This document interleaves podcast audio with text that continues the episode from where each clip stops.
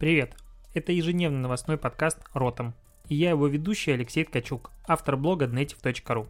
Каждый день я собираю главные новости из мира Digital и выбираю из них ключевое, чтобы это обсудить. Поехали! Привитание, сябры! 28 апреля и мы начинаем подкаст сегодняшний, особый. По идее, сегодня будет подкаст с монтажом и картиночками.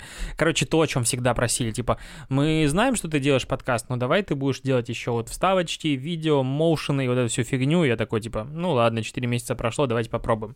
Давай поговорим про главные новости сегодняшнего дня, потому что подкаст все-таки новостной. Что произошло? TikTok э, интродюсировал, короче, представил э, стикер донатов для британского Красного Креста и Э, help и еще какой-то благотворительной компании, плевать какой. Это с одной стороны. И с другой стороны, Инстаграм сегодня официально представил все-таки наконец-то стикер донатов на НКО, то есть некоммерческие благотворительные организации, а фонды или как они там расшифровываются в прямых эфирах. Короче, в прямых эфирах появляются донаты, ты можешь сам выбирать, на кого ты жертвуешь. Я попробую завтра с утра сделать такую штуку, и, возможно, даже если там есть какие-то российские фонды, то таким образом, почему бы нет, купить, когда какая-то залетит. Короче, это классно, с одной стороны. С другой стороны, это прекрасная механика, чтобы отработать и сделать донаты все-таки в Инстаграм.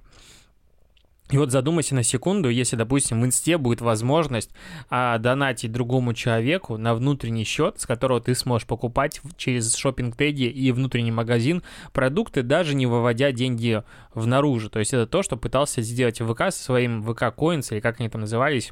Короче, а, несколько раз они запускали эту электронную систему денег, и так она никуда не полетела. А вот мне кажется, если Инстаграм запустит что-то аналогичное, допустим, или какой-то внутренний счет, или даже не будет внутреннего счета, это просто будет те же доллары или другие валюты, то это имеет все шансы на жизнь, и Инстаграм тогда станет вообще, ну просто, ну настолько крутым, что, ну вообще. А, про Яндекс. Про Яндекс будет сегодня много новостей, потому что Яндекс отчитывался сегодня о а, своих э, доходах за первый квартал 2020 года. У них... А, Сколько денег они получили-то? 47 миллиардов рублей. Выручка выросла на 26% от года к году, а, точнее рост а, составил.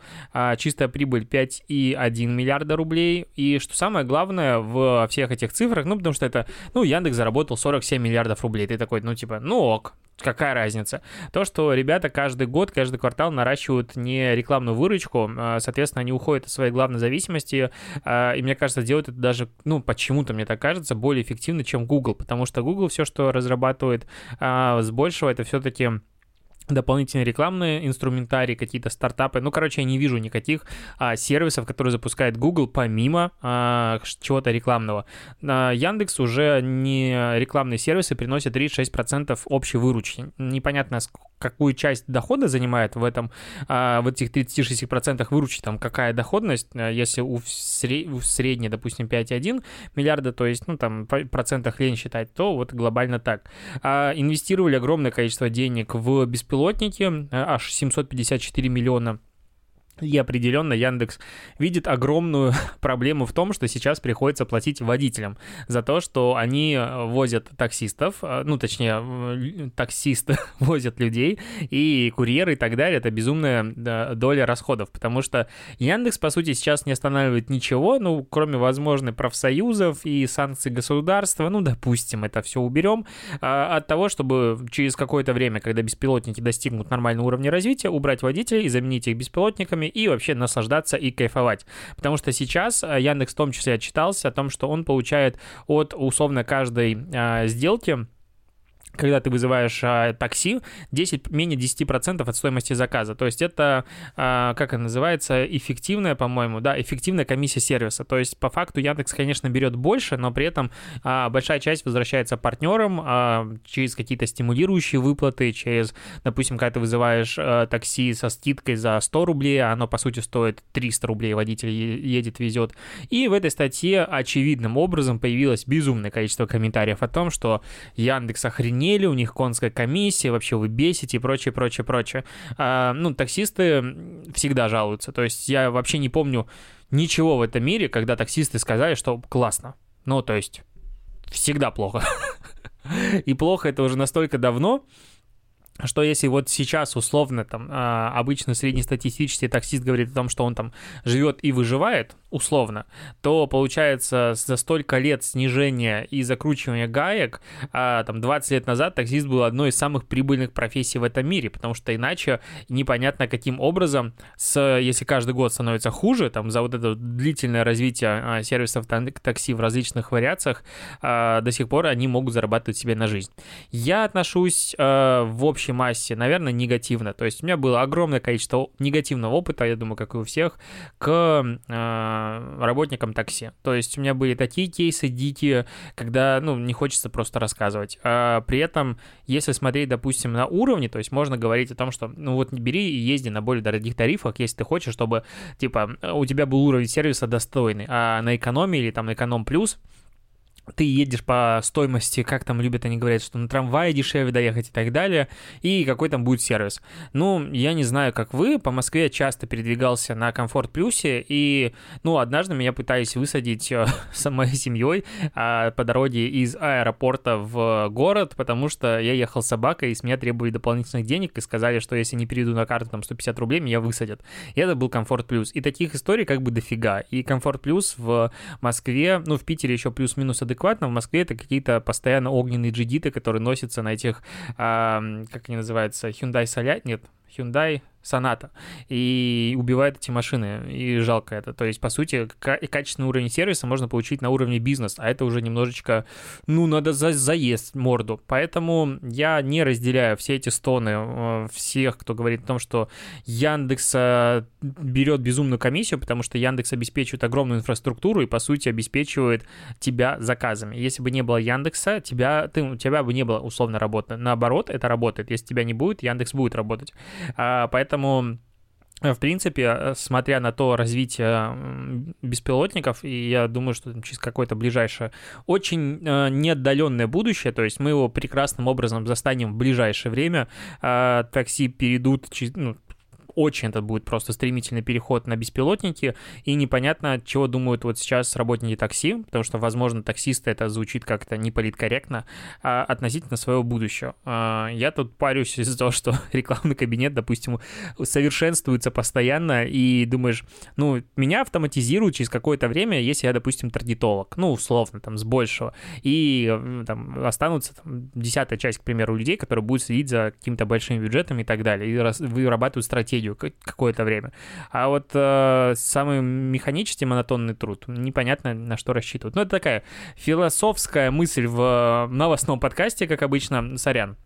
А, кроме того, Яндекс сказал, что сейчас топ-менеджеры отказались от премии и решили сократить свои зарплаты до конца года, непонятно насколько, но при этом э, у Яндекса дофига наличных денег, а именно 2,5 миллиарда, поэтому они явно кризис переживут, ничего не будет страшно, и в целом это как раз запасливость и набивание счетчик, хороший подход в ведении бизнеса в России.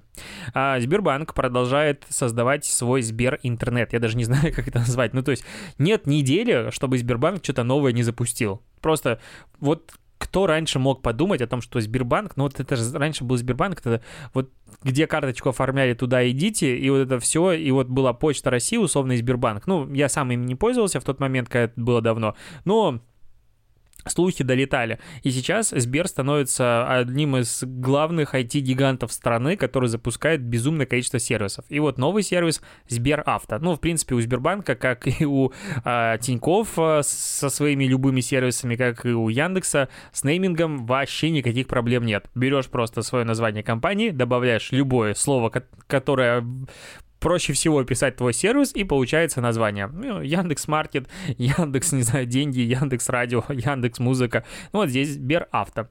А, в общем, что это такое? Это онлайн-сервис для помощи купли-продажи автомобилей, то есть, по сути, агрегатор. Как я понял, а, ну, по сути, там есть а, внутри онлайн-консьерж, который помогает в общении с дилерами, оформлении клиентов.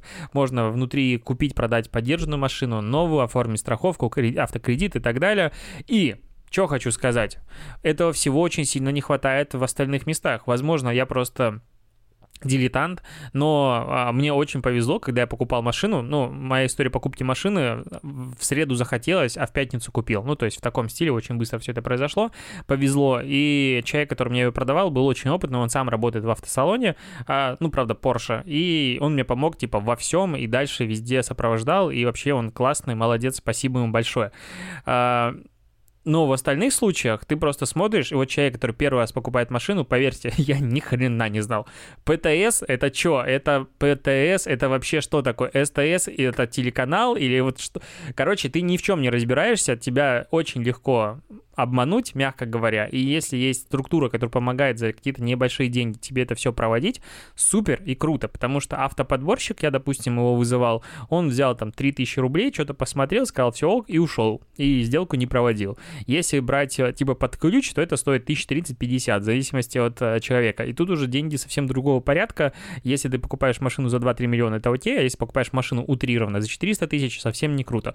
Поэтому в данном случае помощь э, со стороны какого-то такого сервиса, который, возможно, берет на себя риски, на мой взгляд, круто. Но меня пугает в том, что Яндекс, в том, что Mail.ru и Сбер, по сути, это три сервиса, которые, ну, три компании, которые забирают под себя весь интернет. Там еще Тинькофф где-то рядышком, но в целом, как бы вот три монополиста, которые, ну, ты сейчас запускаешь какой-то сервис, и, по сути, сервис в России запускать, э, мне кажется, единственный вариант — это продаваться условному а, Mail.ru, Сберу или Яндексу. Потому что если нет, его просто сделают аналог, и за счет маркетинговых бюджетов и какое-то безумного количества программистов тебя просто завалят и задавят. Ну, как-то звучит грустно. То есть да, конкуренция есть, но конкуренция монополистов. Возможно, в, в Америке также, но просто, может, таких монополистов больше. А, еще про монополистов. Озон, чьими услугами я неожиданно для себя начал пользоваться. Вот серьезно, раньше все время такой Озон, зачем, зачем, почему, что это вообще такое?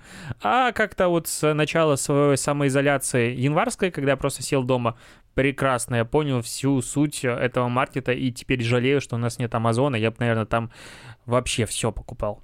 Так вот, Озон запустил бесплатную онлайн-школу по электронной коммерции для предпринимателей, то есть как правильно вести бизнес на площадке, что делать и так далее. И это как раз такой тоже большой тренд э, того, что большие агрегаторы чего угодно, большие компании начинают выпускать большое количество, опять-таки, образовательных а, материалов, потому что, с одной стороны, если мы говорим, к примеру, по простроению бизнеса на Амазоне, то есть куча каких-то онлайн-курсов, которые там научат тебя дропшипить и вот это все такое. А про Озон и про то, что ближе к нам, никто об этом не говорит. Такое ощущение, что на Озоне такой же бизнес построить нельзя. По факту мы видим, что можно, и это большой агрегатор, который собирает опять большое количество трафика и берет на себя все риски. Да, ты зарабатываешь меньше, намного, но при этом ты не конкурируешь с условным Озоном. Ладно, не будем про это говорить, но смысл в том, что вот Озон запустил, в комментарии пришли, как обычно, безумное количество хомячков в том, что Озон говноеды, и вообще вести бизнес с ними невозможно, и, ну, как обычно. То есть, э, ай, ладно. Mail.ru добавил в почту свою, почту Mail.ru, есть, была такая, э, планировщик задач для организации работы формата тудушку. Типа, ты видишь письмо, и вот сразу же здесь в боковом окне можешь написать свои дела.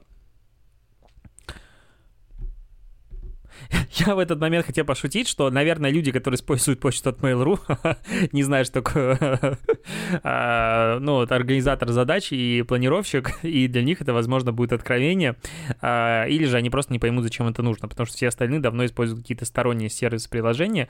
Но, возможно, если мы говорим про вот организацию какой-то экосистемы от Mail.ru, как бы пока это звучит очень смешно, но по сути а, по сути, у них есть одноклассники, по сути, у них есть ВКонтакте, у которых безумное количество пользователей. На базе этих приложений они вроде бы как развивают супер эп, и, возможно, вот э, будет какой-то единый уникальный логин для всех сервисов, который все связует. И если через него логиниться, допустим, как Google, ну, потому что Google у меня ну, это э, я даже боюсь представить, что значит потерять основную почту Гугла. Она как бы для спама, но там зарегистрировано все. И ты где не зайдешь, там везде ты есть на этом Гугле. Вот может быть то же самое сделает в итоге Mail.ru и туда движется. Тогда в этом появится смысл. Пока, пока как бы это такой формата «Наша почта не отстойна, у нас есть планировщик задач» используйте почту. И такой, ну, конечно же, начать использовать почту новую, а, это так просто и легко, когда ты используешь их уже, допустим, 5 штук, и у тебя все контакты на других почтах, и вот это все, короче, странно и непонятно, как туда ну, короче, тяжело туда переводить людей. А еще iTarget э, пишет о том, что Facebook сделал внутреннюю CRM-ку для лидов из рекламы. То есть ты запускаешь с целью lead ads и потом получаешь лиды, и, в принципе, туда можно добавлять либо вручную, либо через э, импорт через Excel. -ку. И дальше можно вести, ну, там как бы, да, CRM-система не самая продвинутая, но она уже есть внутри, то есть ты, по сути, можешь назначать людей, которые будут вести э, твои лиды, и не надо их передавать из одной экосистемы, к примеру, в другую, они сразу сюда падают, в воронку будешь вести, показываешь, на каком они статусе, оттуда в том числе можно звонить, отправлять письма, планировать какие-то задачи, и то есть такая базовая CRM-система внутри Facebook, с учетом того, что это опять-таки бесплатный инструмент для предпринимателя, она уже есть. И ты на это смотришь и думаешь, а почему этого не было раньше? Ну, это супер же логично. То есть, если у тебя есть лид-форма, ты получаешь лиды, логично здесь их и заворачивать. Вот было бы круто, если бы они еще сделали возможность подключения CRM-системы под личные сообщения бизнес-профилей в Инстаграм и Фейсбуке, мне кажется, тогда бы э, просто Инстаграм и Фейсбук, они бы поднялись на недосягаемый просто уровень э, помощи бизнесу и предпринимателям, потому что очень часто вопрос и запрос, типа, а что делать, как разбирать лиды в э, Инстаграм, как разбирать директ в Инстаграм, потому что, ну, много, ну, каша, что-то сделать там адекватно нельзя. Если садишь двух менеджеров, начинается вообще бардак, потому что кто-то прочитал, и, ну, короче, отследить что-то сложно. И, по сути, вариантов-то интеграции не так и много на рынке есть, то есть это Э, либо AMA CRM, либо i2 CRM, который из WhatsApp Instagram тоже тянет лиды. То есть э, намного меньше, причем по объему. То есть Амка это типа лидер рынка, а вот эти ребята, как они говорят, э, ну не так много, судя по всему. Мне они просто писали недавно, поэтому про них вспомнил.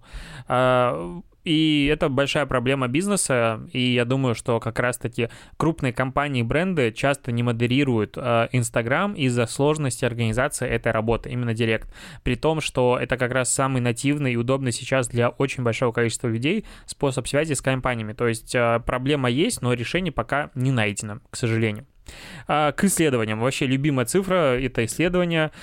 Тут э, так, Институт государственного Институт государственного и муниципального управления НИУ в ШЕ, НИУ в ШЕ, а, провел опрос 11,1 тысячи человек по всей России, и из них только 1,1% хотят продолжить работать из дома после отмены режима самоизоляции. Есть! Я так рад. Честно, я так, ну, я просто дико радуюсь тому, что, возможно, вот это вот сидение массовое дома, оно позволит людям осознать реальную проблему того, как сложно работать дома, как просто сложно дома сидеть, условно, целый день и потом что-то еще делать.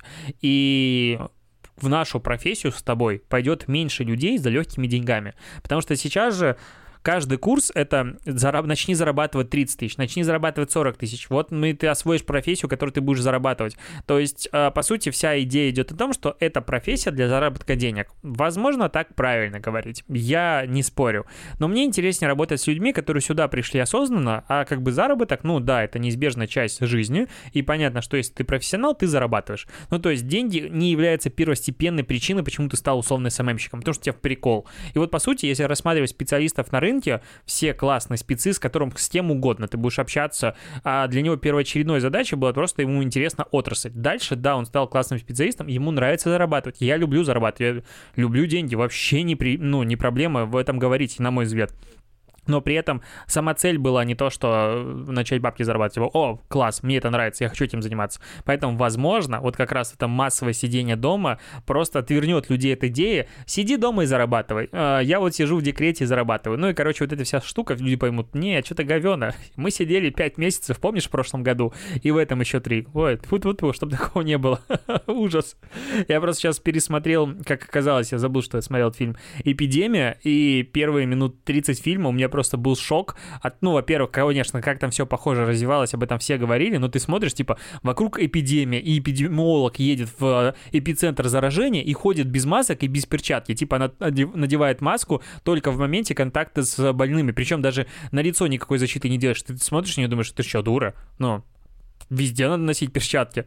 И опять, ну, хочется говорить о том, что а, мне тут курьер с дека привез а, такую штуку. Короче, я для собаки купил лежанку в машину. Есть такое, покажу потом в сторис. И он мне дает это из рук руки, он мне дает, я такой улыбаюсь, закрываю и просто прыскиваю себя чуть ли не с головы до ног а, антисептиком, понимаю, что это уже ненормально. А, вот, что еще из новостей? Тут а, Interactive Короче, EAP Russia, это агрегатор рекламных агентств, опросила своих участников, и более 70% рекламных агентств сказали о том, что у них э, уже сокращены бюджеты. Э, то есть, если раньше сообщали только 54%, ну, когда был прошлый опрос, где-то там месяц назад плюс-минус, то сейчас уже 71% компаний сократили бюджет. Я, кстати, думал, что намного больше. Э, 85% респондентов сообщают о переносах бюджетов партнеров и клиентов на более поздние сроки, и э, с 14 до 27% выросло количество отмен новых контрактов. Короче, все становится хуже, рекламная отрасль стагнирует, рекламная отрасль по-прежнему рассчитывает на поддержку государства, но как бы я уже про это говорил, мне кажется, честно, ничего никому не помогут, потому что, ну, рекламная отрасль, ну, типа, ну, а что вы, куда вы денетесь? Ну, да, вы сейчас обанкротитесь, потом появятся деньги у рекламодателя, вы таким же образом появитесь, типа, что вы что-то создаете, у вас что, не знаю, производство есть? Нет производства. Вы сидите, мозги есть, мозги никуда не исчезнут. Ну, посидите, пососете лапу, потом появитесь. Ну, тут, если бы я был на месте правительства, я бы думал 100% так. Ну, то есть, да и, в принципе, в этом, ну, это, в этом есть логика. То есть, если говорить, допустим, про магазин, продуктовый, или парикмахерскую. Она закрылась, понятно, что есть там проблемы, к примеру, оборудование, аренда и так далее.